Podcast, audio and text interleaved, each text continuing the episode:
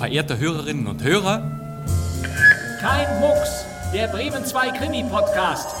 Hier ist die Polizei. Was ist denn eigentlich los? FBI. Oh. Mord? Kennen Sie diesen Mann? Das ist meine Sekretärin. Dann war es Mord. Nein. Nur das gibt's doch nicht. Es war ein Unfall. Will man mir was anhängen? Ja. Ich weiß, wer der Mörder ist. Was? Nein. Ruhe! Nein, das darf doch nicht sein. Ich habe ihn nicht umgebracht. Ich... bin doch hier bloß die Haushälterin. Wer ist der Mörder? Nein. Sagen Sie es nicht. Das heißt ja. Ich will drauf kommen, wer der Mörder ist.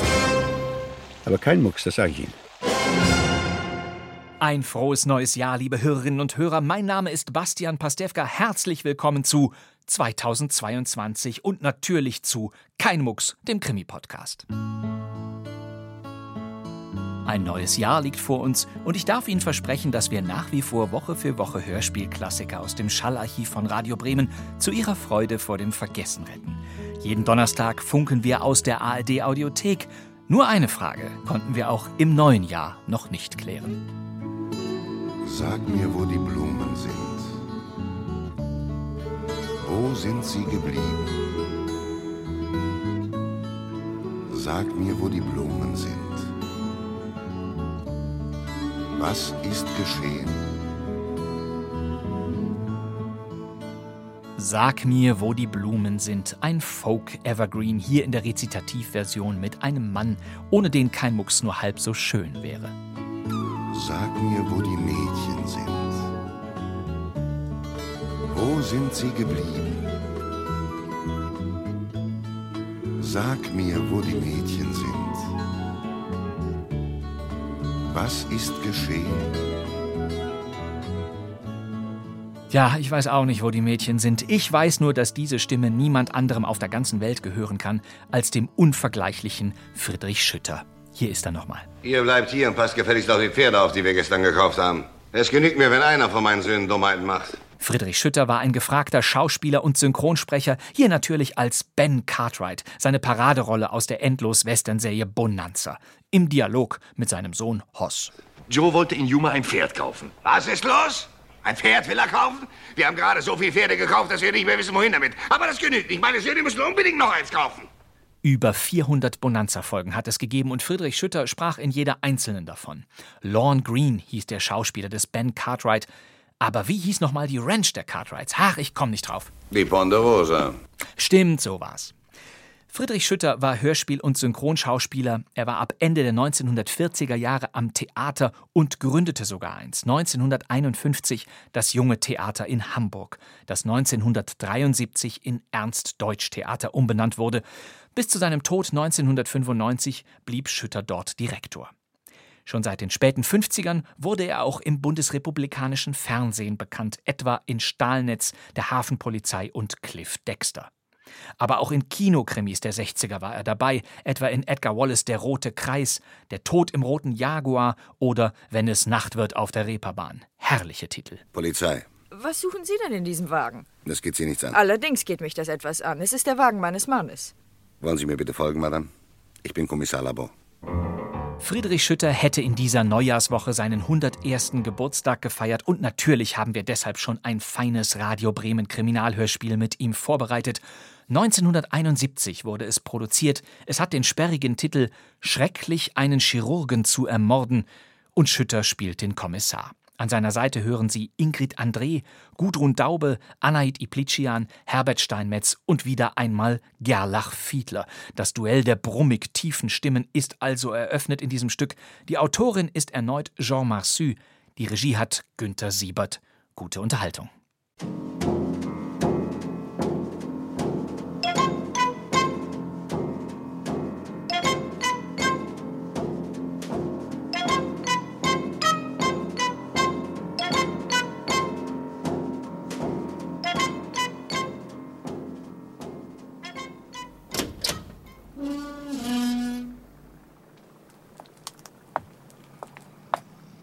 Spionieren Sie mir etwa nach, Madame Marthe?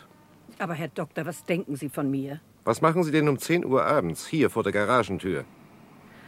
Ach, Madame hat großen Kummer, Monsieur. Daran sollte sie sich allmählich gewöhnt haben. Also gehen Sie ins Haus, Madame Marthe. Monsieur, bitte gehen Sie heute Abend nicht aus. Jetzt reicht's mir. Sagen Sie, Madame, sie hätte eine perfekte Gesellschafterin, aber sie solle sie vor 22 Uhr einsperren. Gute Nacht.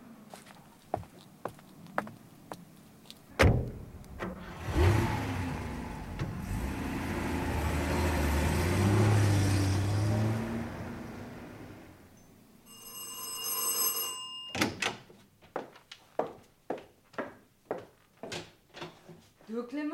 Guten Abend, mein Schatz. Sag lieber gute Nacht, es ist 10 Uhr vorbei. Kriege ich keinen Kuss? Doch, doch, lieber zwei als ein. Sag mal, warum klingelst du eigentlich? Du hast doch einen Schlüssel. Ich wollte dir Zeit geben, meinen Rivalen durch die Hintertür zu entlassen. Ach, der Arme. Glücklicherweise bist du mein einziger Liebhaber. Wenigstens seit drei Wochen. So genau wollte ich es gar nicht wissen. Dir könnte ich sowieso niemals Schritt halten, du Don Juan. Deine Frau, deine Assistentin, deine Krankenschwester, ich. Und wie viele Frauen sonst noch, verehrter Herr Doktor? Darüber wollen wir nicht streiten. Aber wenn du trotzdem darauf bestehst, lass gefälligst meine Frau aus dem Spiel. Ach, ist sie tabu? Wenn du so willst, ja. Hast du eigentlich deine berühmte Klinik mit ihrem Geld gebaut? Yeti-Geld an sich bedeutet gar nichts. Wesentlich ist, was man damit macht. Komm, küss mich. Du, ich muss mich langsam fertig machen. Ich, ich habe um elf meinen ersten Auftritt. Mit dem Wagen sind es fünf Minuten bis zur Getty-Bar. Naja, ich kenne deine fünf Minuten. Du, meine Chefin versteht keinen Spaß. Dann rede weniger und küsse mehr. Ah, dich muss man schon blödsinnig lieben, wenn man dir alle deine Launen durchgehen lassen will.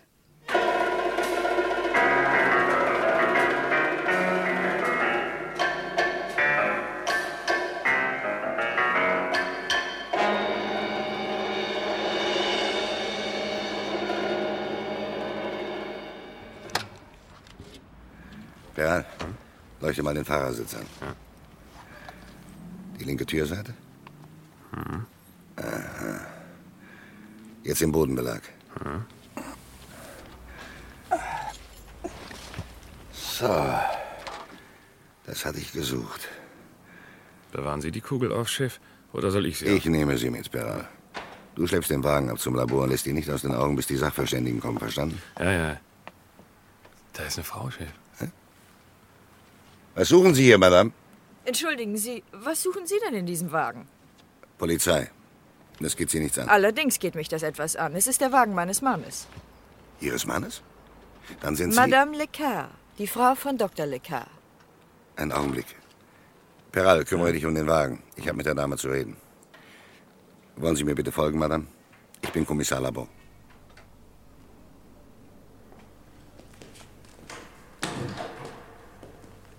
Madame Lecar, Sie sind hier? Aber es sollte doch niemand... Schwester Clevia, brauche ich eine Erlaubnis, um durch meine Klinik zu gehen? Verzeihung, das wollte ich nicht sagen, nur... Was ist heute Nacht passiert? Bitte sprechen Sie. Reden Sie schon, Schwester. Ein schwerer Unfall, kurz nach elf. Bitte hören Sie mich ruhig an. Mein Mann. Ist er tot? Nein, verletzt. Schwer verletzt. Im Augenblick wird er operiert. Unfall? Nein. Madame, es wollte ihn jemand hier vor seiner Klinik erschießen in seinem Wagen. Mein Gott. Äh, Madame. Nein, nein, ich bin ganz in Ordnung. Wer operiert? Professor Morienval. Dr. Marchand assistiert und Dr. Dubief ist für die Anästhesie. Morienval, Marchand, Dubief. Und Dr. Anna Ivanovna? Ist in ihrem Büro mit dem Gerichtsarzt. Wer hat geschossen? Das weiß man noch nicht, Madame. Hatten Sie heute Abend Dienst, Schwester? Ich bin seit sechs Monaten Nachtschwester. Jede Nacht? Ja. Sprechen Sie offen, Schwester Clivia. Der Kommissar erfährt früher oder später doch die Wahrheit. Waren Sie Zeuge bei der Katastrophe, Schwester? Nein, ich habe die Schüsse gehört und sofort den Saal 4 verlassen, wo ich zwei frisch Operierte neu verbunden hatte. Der Wagen von Dr. Lekar hielt vor der Tür. Fräulein Dr. Ivanovna hatte unter dem Regendach gewartet und kam gleich her. Ich habe sofort Dr. Marchand gerufen. Er hatte Bereitschaftsdienst. Dann haben wir den Verletzten in die Radiographie gebracht. Wo sind die Verletzungen? An Brust und Hals. Verzeihung, Madame, ich möchte Ihnen eine Frage stellen. Oh, ich kann mir schon denken, welche. Warum ich ausgerechnet in der Nacht hier bin, in der mein Mann ermordet wird, nicht wahr? Ja. Nun, also? Ich weiß es nicht. Eine Vorahnung, ein ungutes Gefühl. Ich habe bei der Madeleine ein Taxi genommen, das können Sie nachprüfen. Wir wohnen dem Parkplatz gegenüber. Um wie viel Uhr haben Sie ein Taxi genommen? Um elf. Und wann haben Sie den Schuss gehört, Schwester? Die Uhr auf dem Korridor zeigte 11.06 Uhr. Wann hat der Doktor die Wohnung verlassen? Er ist wie jeden Abend um 10 Uhr weggefahren. Wie jeden Abend seit. Ja, seit sieben Wochen. Um 10 Uhr. Und kommt erst um 11.06 Uhr in die Klinik. Von der Madeleine bis hierher braucht man in der Nacht höchstens zehn Minuten. Dr. Lekar kommt drei, viermal wöchentlich abends in die Klinik. Mal kurz nach zehn, mal gegen elf. Manchmal warten wir auch vergebens auf ihn. Ach, Sie warteten auch auf ihn? Wie bitte? Nichts, Kommissar. Gar nichts. Schwester, können Sie mir sagen, von wo der Doktor heute Abend gekommen ist? Nein, Dr. Lecar vertraut mir keine Geheimnisse an.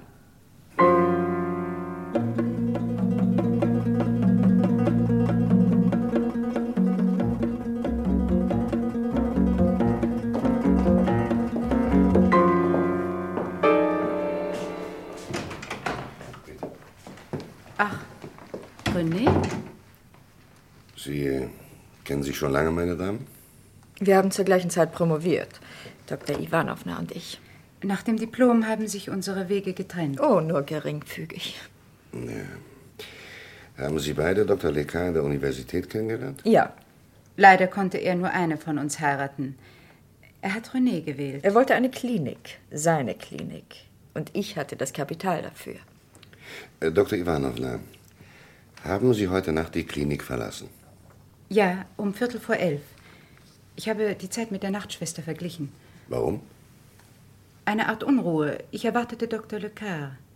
Kommt er nicht gewöhnlich sehr spät? Doch. Wie ich sehe, habe ich mich nicht allein beunruhigt.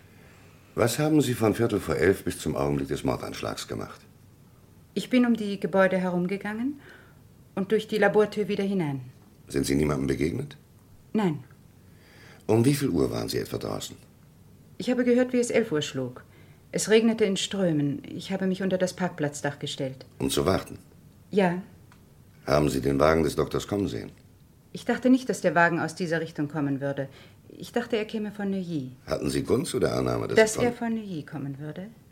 Ja. Dann hat ihn eine dritte Frau heute Nacht vergeblich erwartet. Ja, und weiter? Der Wagen hielt vor dem Portal. Dann ein langes Hupen und zwei Schüsse. Die rechte Wagentür ging auf und jemand lief davon. Vom Parkplatz aus konnte ich die Gestalt nicht erkennen. Ich weiß nicht einmal, ob es ein Mann oder eine Frau war. All das hat nur drei, vier Sekunden gedauert. Madame Lecar, wer kann in Begleitung Ihres Mannes gewesen sein? Woher soll ich das wissen? Der Streit muss während der Fahrt begonnen haben. Denn ich kann mir nicht vorstellen, dass man kaltblütig seinen Mitarbeiter ermordet, wie man einem Chauffeur ein Trinkgeld gibt. Alles in allem, Sie beide haben kein Alibi. Mein Taxichauffeur. Ja, um 11 Uhr an der Madeleine. Und Ihr Gatte wurde um 11.06 Uhr niedergeschossen. Von der Madeleine bis zur Klinik sind es zehn Minuten.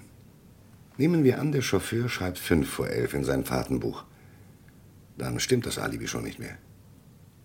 Dr. Ivanovna, warum ist die Polizei erst um 11.25 Uhr gerufen worden? Wir haben vor allem daran gedacht, Dr. Lecard zu retten. Dr. Marchand hat die ersten Anweisungen gegeben. Und die Nachtschwester hat Professor Morienval angerufen, der höchstens 300 Meter weit weg wohnt. Dr. Dubief war noch bei ihm. Beide haben mit Marchand bis 11 Uhr operiert. Ja? Ah, Dr. Rombert, unser Gerichtsarzt. Mit Professor Morienval. Gut, dass Sie da sind. Wie sieht es aus? Guten Abend, Madame Lecker. Guten Abend, Dr. Rombert. Guten Abend, René. Guten Abend, Professor. Nun, Ja. Sie sind Ärztin, René. Gehen Sie bitte zu Marchand und Dupief in den Operationssaal. ja. Ist er immer noch? Wollen Sie mitkommen, Anna? Ja. Ja, ich komme mit.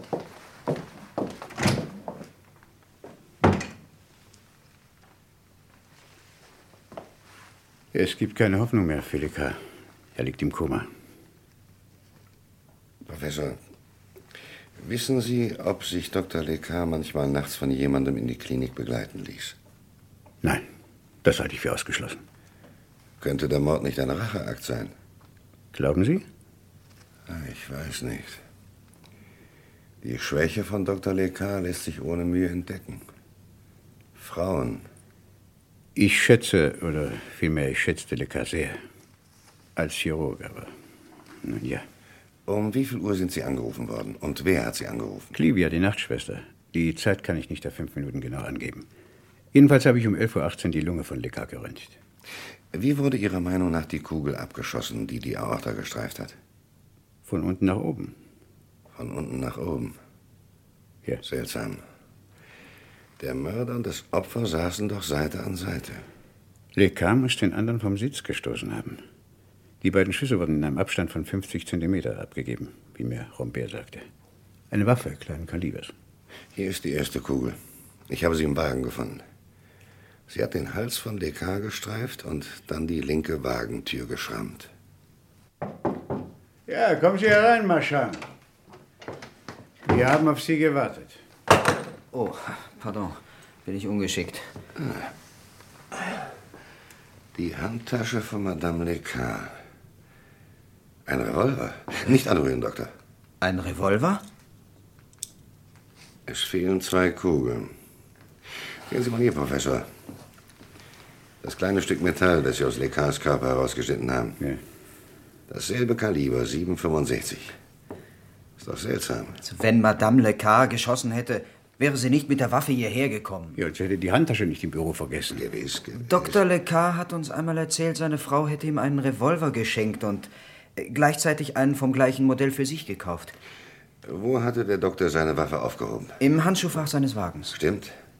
Das Etui habe ich gefunden. Es war leer. Das vereinfacht das Problem nicht gerade. Dr. Marchand, sagen Sie mir, wie Sie die letzte Nacht verbracht haben. Hm. Bis zehn habe ich mit dem Professor Dubief operiert. Danach etwas gegessen, Zeitung gelesen. Dann bin ich nach draußen gegangen, um eine Pfeife zu rauchen. Es muss halb elf gewesen sein. Es regnete. Ich hatte meinen Regenmantel mit und einen Schirm. Bis elf bin ich spazieren gegangen und äh, dann nach Hause. Durch welche Tür sind Sie hinausgegangen und hereingekommen? Das Assistentenbüro geht auf einen privaten Korridor, der durch eine kleine Tür auf die Straße führt. Jeder von uns hat einen Schlüssel dazu. Aha. Also hat Sie niemand hinausgehen und hereinkommen sehen? Nein. In der Nacht bleibt der wachhabende Arzt allein in diesem Teil der Klinik. Mhm. Niemand hier hat ein überzeugendes Alibi aufzuweisen. Naja.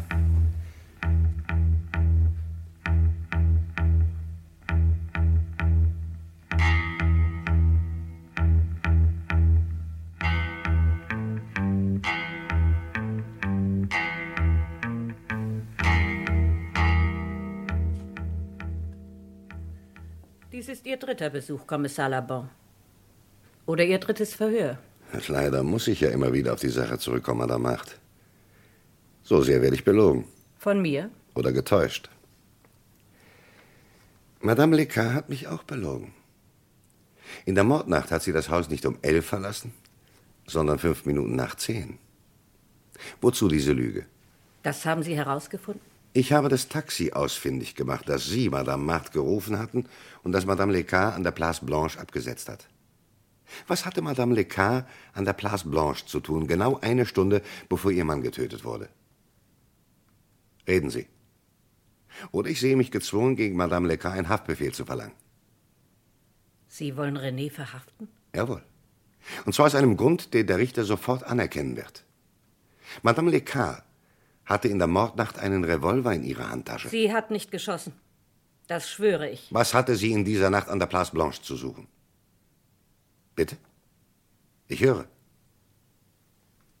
Kommissar, verstehen Sie mich. Solange der Doktor sich damit begnügte, den Don Juan in unseren Kreisen zu spielen, konnte man noch die Augen verschließen. Aber dann hat er sich in ein, in ein Mädchen verliebt, das. Was für ein Mädchen? Reden Sie schon. Sie ist seit ein paar Wochen in der GT-Bar. Sie heißt Yeti. Sie tanzt, sofern Sie das Tanzen nennen wollen. Und Dr. Lecard liebte sie. Er war verrückt nach ihr. Konnten Sie das nicht gleich sagen? Kommissar, ich misstraue den Geschichten aus diesem Milieu. Ich habe mit allen Mitteln versucht, René daran zu hindern, dass sie sich einmischt. Aber sie wollte sie sehen, diese Yeti. Und ihr Geld geben, wenn sie Dr. Lecard zurückweisen würde. Danke für Ihre, wenn auch zögernde Mitarbeit. Ich hoffe, Sie erlauben mir, Madame Lecard aus der Sache herauszuhalten.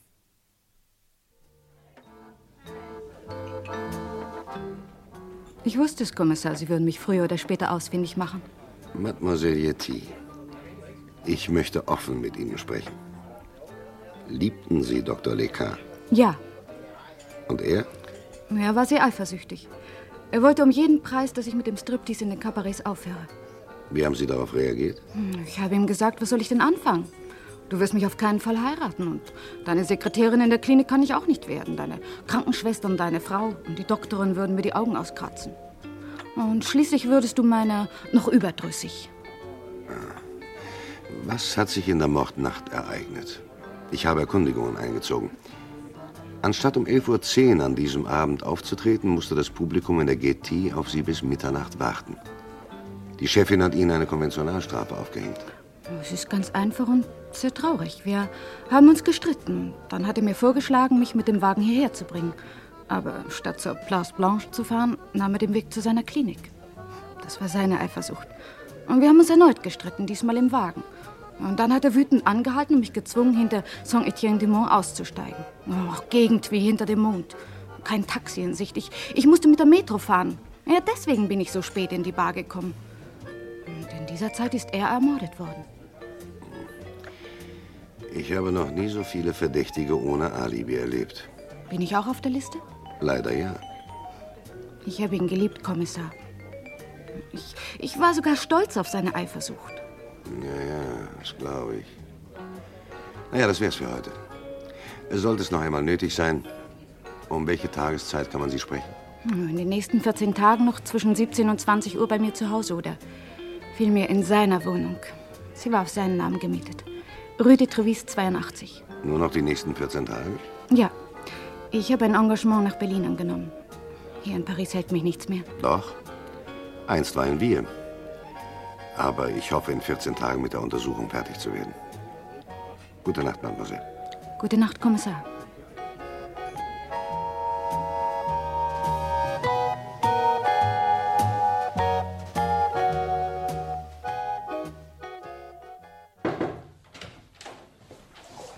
Nun, Peral, was gibt's? In der Klinik üben sich die Ärzte in Blockbildung, als ob sie ein Geheimnis vertuschen wollten. Mhm. Und was sagt Dr. Ivanovna? Sie hält ihre Version aufrecht. Sie wartete auf den Wagen des Doktors unter dem Parkplatzdach. Was wollte sie denn da? Ja, vielleicht mit Lekar ohne Zeugen sprechen? Und Professor Morin-Ball? Hm. Sein Haus liegt auf dem Weg, den Lekar mit dem Auto gekommen sein muss. Aber der Professor hat gestanden, dass er Lekar nicht leiden konnte. Wenn er schuldig wäre, hätte er das nicht so laut geäußert. Vielleicht der Trick eines Schuldigen. Wie wäre es, wenn man die missglückten Operationen einmal unter die Lupe nehme? Manchmal rächen sich die Opfer oder die Verwandten an dem erfolglosen Chirurgen.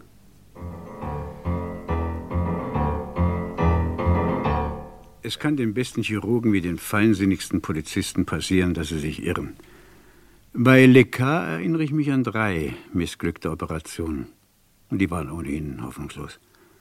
Da war einmal die Gattin eines Kollegen eine sonderbare Vergiftung mit tödlichem Ausgang, trotz schneller Intervention. Dann die Frau eines hohen Beamten, ein Tumor an der Wirbelsäule. Ihr Mann blieb untröstlich und wütend, er hat uns unerbilligt zu schaden versucht. Ja, und dann war da noch ein Tänzer, Gangrä im linken Bein.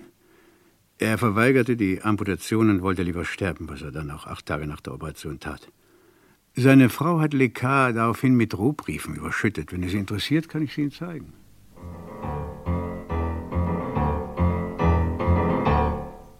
Sie glauben nicht an diese Drohungen, Madame Lecan. Nein, Kommissar. Sie werden mit der Zeit auch unwichtiger. Warum hat Ihr Mann Dr. Ivanovna in der Klinik beschäftigt und nicht Sie? Medizinisch ist Anna mir haushoch überlegen. Hm. Kennen Sie noch andere Geliebte Ihres Mannes? Es fehlt mir noch eine Ziffer auf meiner Liste. Fragen Sie Anna. Sie war eifersüchtiger als ich. Im Übrigen würde eine Frau mehr oder weniger ihre Untersuchung auch nicht vorwärts bringen. Ich habe den Wagen Ihres Mannes in die Garage zurückbringen lassen. Haben Sie irgendwelche Spuren darin gefunden? Vielleicht. Herein? Hoffentlich störe ich nicht. Ich wollte gerade gehen. Auf Wiedersehen. Anna, bitte setzen Sie sich.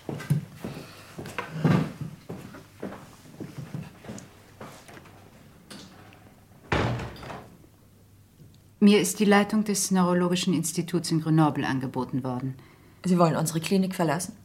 Seit er tot ist, ist es nicht mehr unsere Klinik, sondern Ihre. Habe ich Sie das fühlen lassen? Nein.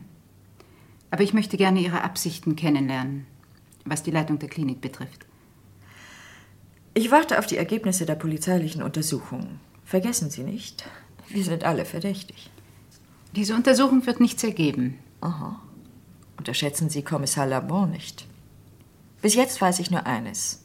Ich habe meinen Mann nicht getötet. Sie sind nicht verpflichtet, Anna mir zu glauben, denn Sie werden mich sicher verdächtigen. Deswegen möchte ich, ehe ich eine Entscheidung treffe, erst von jedem Verdacht befreit sein. Auch solange ich nicht sicher bin, ob Morienval, Marchand oder Sie schuldig sind, brauche ich Ihre Dienste. Sie müssen mich doch sehr hassen. Es wird Sie erstaunen, aber ich empfinde keinen Hass.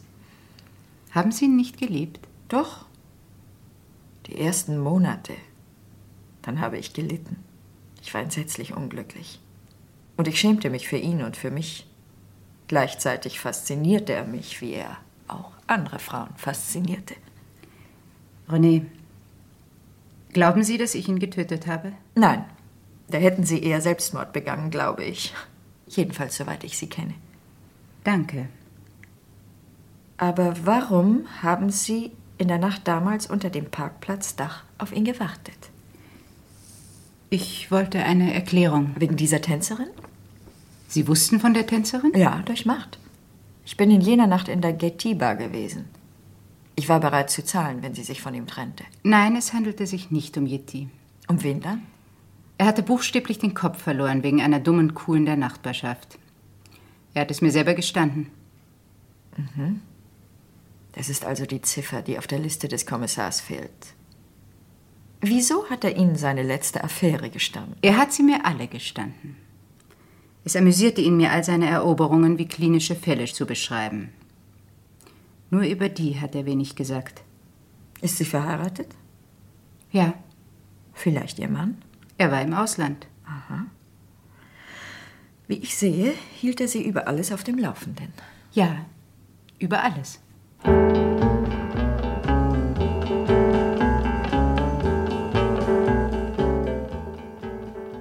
Guten Tag, Madame Lecar. Oder soll ich lieber sagen, Frau Kollegin. Wie ich gehört habe, haben Sie wieder Geschmack an der Medizin gefunden. Dr. Rombert, verzeihen Sie, wenn ich Sie belästige. Sie belästigen mich gar nicht, wenn ich Ihnen gefährlich sein kann. Ja. Sagen Sie mir aufrichtig, wie ist die Operation verlaufen, die Professor Morienval an meinem Mann vorgenommen hat? Äh, sehen Sie, meine Patienten sind nur Leichen. Trotzdem, soweit ein aufmerksamer Arzt einen anderen beurteilen kann, wage ich zu versichern, dass Morienval, Marchand und Dubiev keinerlei Irrtum auf dem Gewissen haben. Sie kennen den Wagen meines Mannes und Sie kennen die Körpergröße Morienvals. Könnte mein Mann den Professor von seinem Sitz gestoßen haben? Und könnte Morienval ein Knie auf den Boden gesetzt und von unten nach oben geschossen haben? Nein, also das glaube ich nicht. Dagegen ist Marchand fast einen Kopf kleiner als der Professor. Ich weiß, ich weiß. Marchand hätte leichter schießen können, aber wie soll er an den Revolver gekommen sein? Wie sollte er ihn aus dem Etui genommen haben, ohne dass Lecar etwas merkte? Und warum ausgerechnet Marchand? Ich habe Angst. Lecar, Marchand, Anna und ich, wir haben zusammen studiert. Und Marchand hat seit langer Zeit eine große Zuneigung zu mir. Aber seit einem Jahr ist diese Zuneigung. Liebt er sie? Ja. Sind Sie seine Geliebte? Nein. Aber ich habe ihn auch nicht entmutigt. Diese Liebe brachte mir ein bisschen Trost bei all den Affären meines Mannes. Früher oder später hätte ich wahrscheinlich nachgegeben. Ich äh, kenne Marchand. Ein ernsthafter Bursche und sehr beherrscht. Liebte er sie so sehr, dass er fähig gewesen wäre, Lecar umzubringen? Irgendwer hat in jener Nacht meinen Mann begleitet. Ich schwöre es Ihnen, ich war es nicht. Aber wer?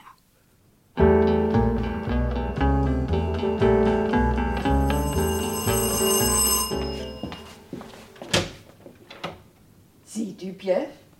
Um diese Zeit? Kommen Sie herein. Setzen Sie sich. Ein Whisky? Gern, Madame.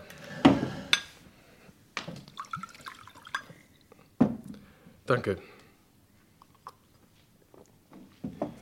Entschuldigen Sie meinen späten Besuch. Warum kommen Sie nicht in der Klinik zu mir? Mein Haus hier wird überwacht. Also, was wollen Sie? Madame, ich. Ich habe die Polizei belogen. Ach. Und mir wollen Sie nun die Wahrheit sagen? Ja. Warum? Für den Fall, dass die Polizei die Adresse einer Person entdeckt, die mir sehr nahe steht. Ich sehe schon. Die fehlende Ziffer. Was ist mit der betreffenden Person? Nach einer dringenden Peritonitis an dem Abend, mit der ich um halb zehn fertig war. Aufgeschrieben wurde aber 10 Uhr. Ja. Erste Lüge. Der Kommissar hat gar nicht so Unrecht, wenn er an einen Komplott denkt. Um 9.30 Uhr hatte ich eine dringende Visite in Clichy und andererseits eine Verabredung mit dieser Dame, deren Mann sich in der Provinz aufhielt. Ich habe Professor Morianval gebeten, der Dame Bescheid zu sagen und einen Augenblick bei ihr zu bleiben. Er kennt Sie? Ja, dieser bezaubernden Dame hatte Dr. Lecard ein Augenlid operiert. Später ist die Dame wiedergekommen wegen einer schwierigen inneren Operation. Der Chef hat die Operation durchgeführt. Aber in beiden Fällen habe ich die Anästhesie gemacht. Aha. Wir lieben uns. Sie will sich scheiden lassen. Aber der Chef. Er schätzte die Dame auch? Eine verrückte Verliebtheit. Verzeihen Sie. Mich erstaunt nichts mehr, Dubiev. Der Professor hatte sich also zu der Dame begeben. Ihr Haus liegt ganz in der Nähe seiner Villa. Wie ich erwartete, kam der Chef kurz vor elf. Er fand den Professor vor und war ziemlich verärgert. Er ist dann mit dem Professor weggegangen. Und weiter? Ich bin kurz vor elf bei Professor Morianval angekommen.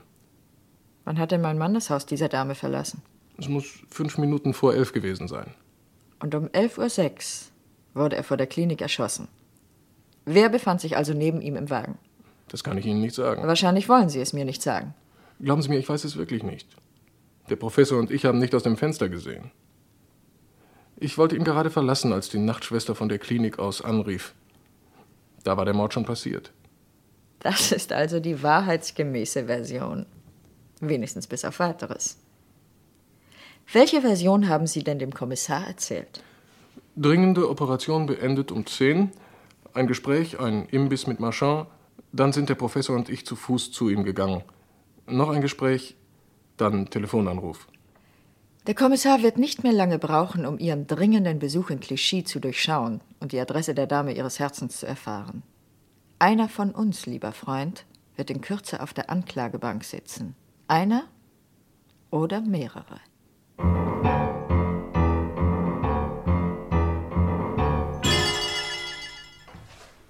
Chef? Ja?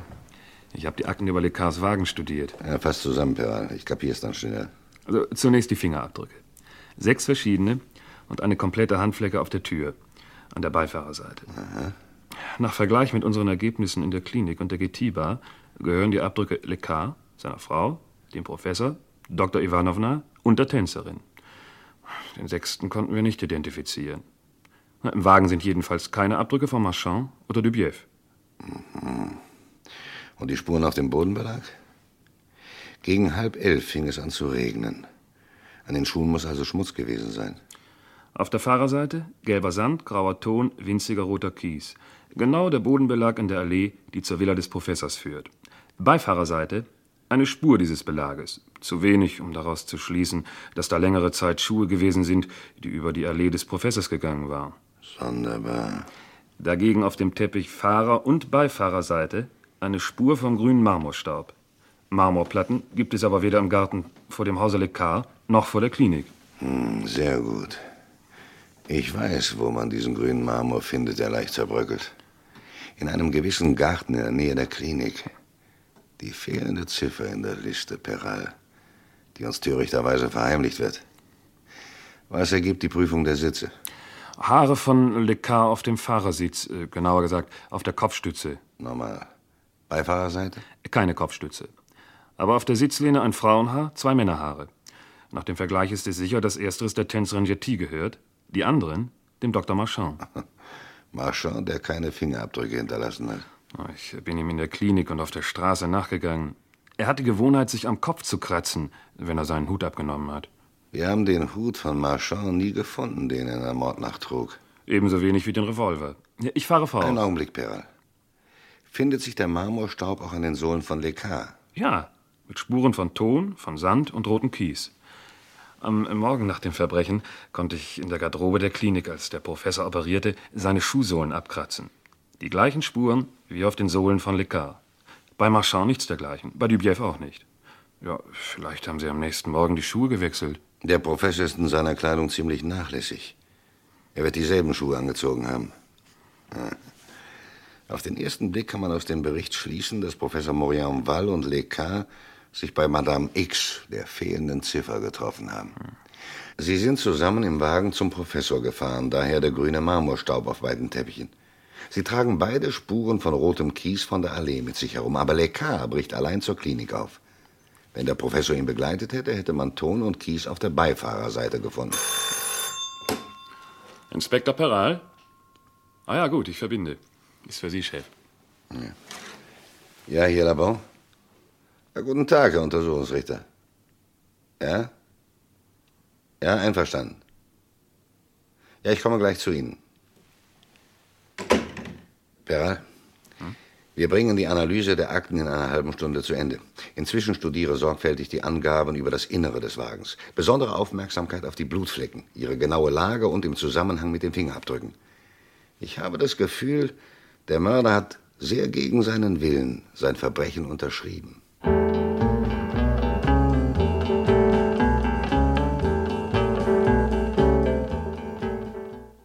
Madame, ich habe mir erlaubt, Ihr Büro zu wählen, um die Untersuchung zu beenden. Beenden? Ja.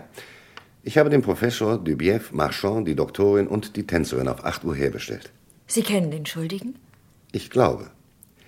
Aber warten Sie, bis er selber sein Verbrechen gesteht. Ich erwarte auch, dass jeder seine Lügen widerruft. Ich habe Sie über meinen Besuch in der Getty Bar belogen. Aber ich bin wirklich zurückgekommen und habe an der Madeleine ein Taxi genommen. Das war um 11 Uhr. Sie haben auf die elektrische Uhr über dem Halteplatz gesehen. Nun, die ging neun Minuten nach. Der Chauffeur hat die richtige Zeit in sein Fahrtenbuch eingetragen. 11 Uhr neun. In diesem Augenblick lag Ihr Mann bereits seit drei Minuten in der Agonie. Ich habe Ihnen immer gesagt, ich bin unschuldig. Vorsicht! Wir kennen die genaue Zeit des Verbrechens nur von den Verdächtigen und die lügen alle. Descartes kann sehr wohl zehn Minuten oder eine Viertelstunde später getötet worden sein. Ach. Die Tänzerin ist da. Entschuldigen Sie. Wollen Sie bitte hereinkommen, Mademoiselle Yeti? Guten Abend, Madame. Guten Abend. Setzen Sie sich, Mademoiselle. Danke. Am Mordabend ist Madame Lecard gegen 10.20 Uhr in der Getty Bar gewesen, um Sie zu treffen. Hat man Ihnen das gemeldet? Ja, Ahnen Sie, was Madame Lecard in dem Kabarett wollte? von mir den Bruch mit Ihrem Mann verlangen, nicht wahr? Madame Lecard, wie viel wollten Sie Mademoiselle anbieten? Sie wollte mir Geld anbieten? Wie viel, Madame Lecard? Ich hatte 20.000 Francs in der Tasche. Und einen Revolver. Wollte sie mich erschießen? Nein, Mademoiselle. Aber ich bin es nicht gewohnt, dergleichen Lokale zu besuchen. Ich war vorsichtig. Glauben Sie, ich trete in Kaschem auf? Hätten Sie die 20.000 Francs angenommen? Nein. Aber ich hätte ihr zweifellos ihren Mann überlassen. Wirklich? Ja. Das wird Sie vielleicht erstaunen, Madame, aber Ihr Mann hing wahrscheinlich mehr an Ihnen, als er selber glaubte. Nein, er hing an seiner Klinik. Wissen Sie, was er Ihnen übel nahm? Er erzählte Ihnen Vertraulichkeiten? Nein, ich erriet es zwischen den Zeilen. Er war wütend, weil er die Klinik Ihrem Vermögen verdankte. Er äh, fühlte sich, wie soll ich sagen, gekauft. Sie zu betrügen war seine Rache. Wir suchen einen Mörder, Mademoiselle. Weiter nichts. Ich habe ihn nicht getötet. Wollen Sie im Zimmer nebenan auf mich warten, Mademoiselle? Kommissar, vergessen Sie nicht, dass ich um Viertel vor elf... Ich weiß, ich weiß, Sie kommen rechtzeitig zur Arbeit. Vorausgesetzt, ich bin von Ihrer Schuldlosigkeit überzeugt. Gehen Sie, Mademoiselle. Herr Professor, wollen Sie bitte hereinkommen? Bitte nehmen Sie Platz, Herr Professor. Danke. Professor, Sie haben mich belogen, um, wie man sagt, die Ehre einer Dame zu retten, deren Namen und Adresse ich übrigens sehr leicht gefunden habe. Um wie viel Uhr traf Dr. Lecard bei dieser Dame mit Ihnen zusammen? Gegen zehn vor elf. Auf die Minute genau kann ich nicht garantieren. Und dann? Hat mich nach Hause gefahren und ein Glas Chartreuse bei mir getrunken, ehe er in die Klinik fuhr. Sie haben Ihr Haus nicht mehr verlassen. Doch. Eine Viertelstunde später, nach einem Anruf aus der Klinik. Inzwischen war Dupief zu mir gekommen. Ja, ja, dieser Dubief hat mich auch belogen, immer um die Ehre der fraglichen Dame zu retten. Äh, Dr. Marchand, kommen Sie bitte rein. Bitte, nehmen Sie Platz. Ja, danke.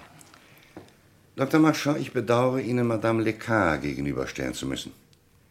Die Angestellten und die Krankenschwestern haben mir von ihren Gefühlen für Madame Lecard erzählt. Ich weiß auch, dass Dr. Lecard von ihrer Einstellung wusste. Dr. Marchand, Sie haben sich in jener Nacht nicht damit begnügt, auf einem Spaziergang Ihre Pfeife zu rauchen. Sie sind zur Villa der Madame X gegangen, um auf Dr. Lecard zu warten. Aber der Wagen Lecards fuhr in dem Moment ab, als Sie kamen.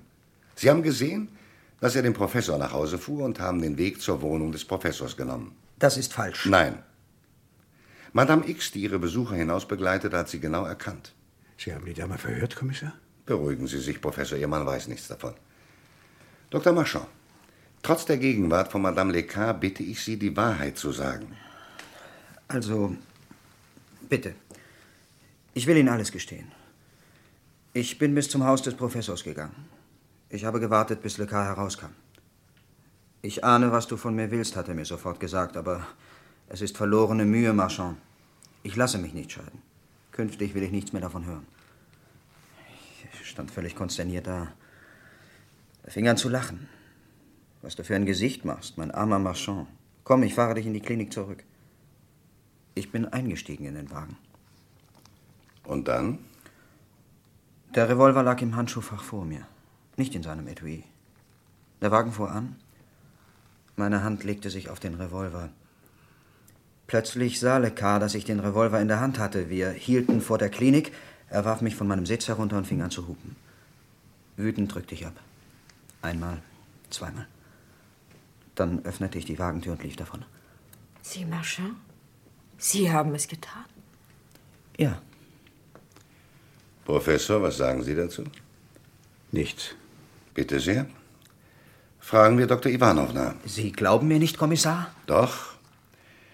Aber die Frau Doktor, die auf dem Parkplatz wartete, muss mir ihr Geständnis bestätigen. Frau Doktor, kommen Sie bitte herein.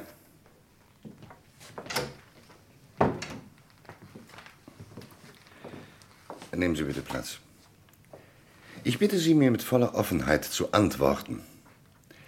In der Nacht des Verbrechens standen Sie auf dem überdachten Parkplatz. Ja, Sie haben den Wagen ankommen sehen und die Hupe wie die Schüsse gehört. ja, Sie haben den flüchtenden Mitfahrer nicht erkannt? nein. Sei er nicht Dr. Marchand ähnlich? Marchand? Nein. Dr. Marchand hat soeben ein Geständnis abgelegt. Sie haben gestanden, Marchand? Ja, ich habe Lecard getötet.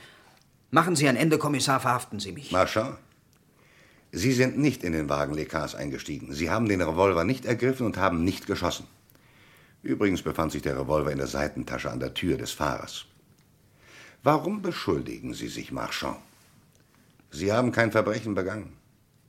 Glauben Sie, das sei ein gutes Mittel, Madame Lecard den Hof zu machen? Kommissar, ich verbitte Ihnen. Ich überwerfe mich niemals mit Ärzten. Früher oder später brauchen wir ihre Dienste. Aber ich tue meinen Dienst und mein Dienst verlangt die Wahrheit. Lecard ist nicht vor der Klinik getötet worden. Sein Mörder oder jemand anders hat den Wagen vor die Eingangshalle gefahren, die zwei Revolverschüsse abgegeben, die Hupe in Gang gesetzt und die Flucht ergriffen. Das ist die Wahrheit. Eine Wahrheit aus lauter Stücken zusammengesetzt. Nein, bestimmt durch die Indizien, die im Wagen zu finden waren. Wo befanden sich die Blutflecken? Auf dem Beifahrersitz. Wenn Lecard am Steuer getötet worden wäre, wäre das Blut auf dem Fahrersitz gewesen. Folglich muss sich der Mörder am Steuer befunden und in dem Moment geschossen haben, als Lecard in den Wagen steigen wollte. Ferner finden sich blutige Spuren von Lecard auf der Innenfläche der Tür. Er wird seine Hand an den Hals geführt haben, ehe er zu Boden glitt. Professor, vielleicht haben Sie geschossen. Jedenfalls aber haben Sie den Wagen von Ihrem Haus bis zur Klinik gefahren. Das ist ja Wahnsinn. Keineswegs. Auf dem Boden vor dem Fahrer sind Spuren von Sand, Ton und rotem Kies. Ihr Fußweg, Professor. Nichts davon auf der Matte des Beifahrersitzes. Sie, Dr. Marchand, haben dem Professor geholfen, Dr. Lecard hinzulegen. Um den Kopf Lecards auf dem Beifahrersitz zu halten, haben sie ihren Hut auf die Sitzlehne gelegt. Beweis, zwei ihrer Haare. Auch das Verschwinden des Hutes, der zweifellos blutig war. Das ist falsch. Ich habe ihn getötet. Vielleicht. Aber dann vor der Villa des Professors. Im gleichen Augenblick kam Dr. Dubief. Er ist sogleich in die Villa gegangen und hat dort den Anruf der Nachtschwester erhalten. Was Sie betrifft, Dr. Ivanovna, so waren Sie ebenfalls vor der Villa. Sie sind mit dem Wagen zur Klinik gefahren. Sie hielten sich am Türgriff fest. Ein perfekter Abdruck Ihrer Handfläche beweist das. Vor der Klinik hat der Professor gehupt und Sie haben zwei Schüsse abgegeben. Eine der Kugeln ist durch das offene Fenster gegangen, die andere ist im Türrahmen stecken geblieben, und zwar auf der Fahrerseite. Diese Kugel haben wir wiedergefunden.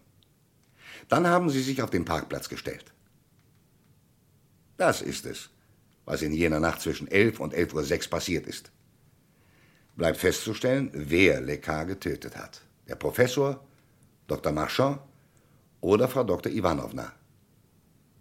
Oder aber Madame Lekar, deren Fingerabdrücke wir auf dem Steuer gefunden haben. Nun? Wer? Ich bin bereit, Ihnen zu folgen, Kommissar. Sie, Anna? Ja. Ich bin von der Klinik zur Villa des Professors gegangen und habe mich dort in Lecars Wagen gesetzt und habe hinter dem Steuer gewartet. Vorauf gewartet. Ich war wahnsinnig. Ich weiß nicht, warum ich da war. Ich weiß nicht mehr, warum ich geschossen habe. Es war Wahnsinn.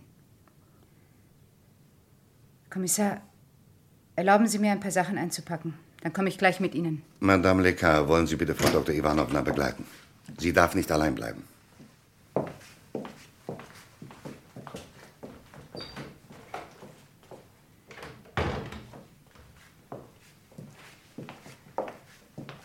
Anna, warum haben Sie ihn getötet? Sagen Sie es mir. Ich bitte Sie. Warum? Ich wartete auf ihn im Wagen. Marchand wollte mit ihm sprechen. Le Lecard trat aus dem Haus des Professors. Am Gartenzaun bemerkte er Marchand. Schon wieder Sie, Marchand? Wollen Sie mich immer weiter belästigen? Ich will nichts hören, verstehen Sie? Nichts. Anna soll zum Teufel gehen. Ich kann sie nicht mehr ausstehen. Nein, sprechen Sie nicht von meiner Frau. Ich lasse mich niemals scheiden. Da sitzt ja jemand am Steuer. Du bist da, Anna? Du hast alles gehört? Von mir aus. Ich nehme kein Wort zurück. Kein Wort. Während er Marchand beleidigte, hatte ich meine Hand auf den Revolver gelegt. Ich war wie vernichtet durch seinen Hassausbruch. Er wollte sich setzen und sich in die Klinik fahren lassen. Da habe ich geschossen. Er ist in Marchands Arme gefallen. Der Professor kam herbeigeeilt. Das Übrige kennen Sie. Entschuldigen Sie, ich bereite jetzt meine Sachen vor. Der Kommissar mag es sicher nicht, wenn man ihn warten lässt. Wahnsinnig. Anna. Anna! Wo ist sie? Dort, in ihrem Labor.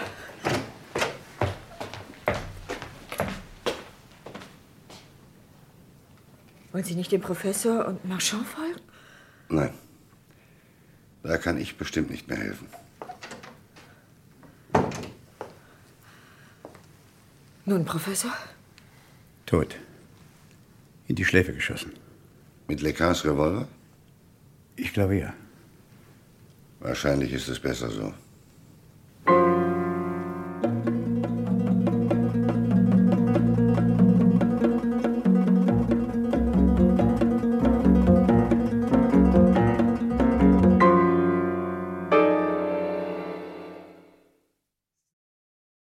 Sie hörten Schrecklich einen Chirurgen zu ermorden von Jean Marçu.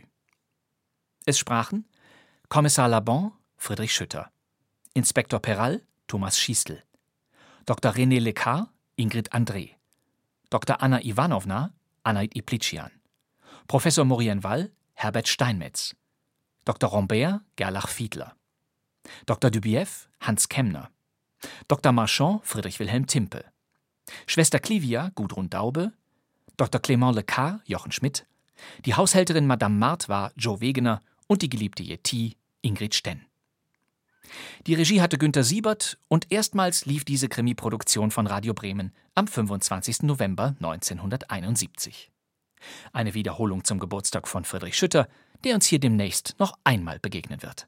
Hier ist ein Toter. Als ich kam, war er schon tot. Jetzt hören Sie mir mal zu. Sie sollen stehen bleiben. Wer sind Sie? Was wollen Sie denn mit der Pistole? Ja, Wollen Sie etwa Geld? die Pistole. Brauchen Sie? Ja, bitte. Das sind Dialoge, die Sie so nur noch in Kein Mucks zu hören bekommen.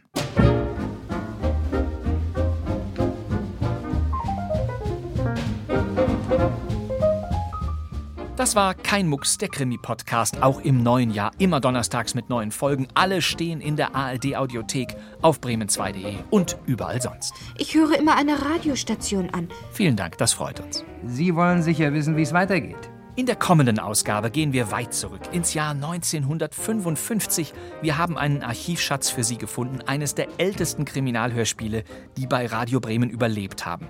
Es heißt Ein hoffnungsloser Fall und der bringt ein Wiederhören mit Friedrich W. Bauschulte, Heinz Klingenberg, Else Hackenberg und vielen anderen. Danke fürs Zuhören. Das wär's für heute. Mein Name ist Bastian Pastewka, ich sitze Im neuen Funksaal von Radio Bremen. und wir hören uns wieder in der nächsten Folge von Kein Mucks, dem Krimi-Podcast. Also, Wiedersehen.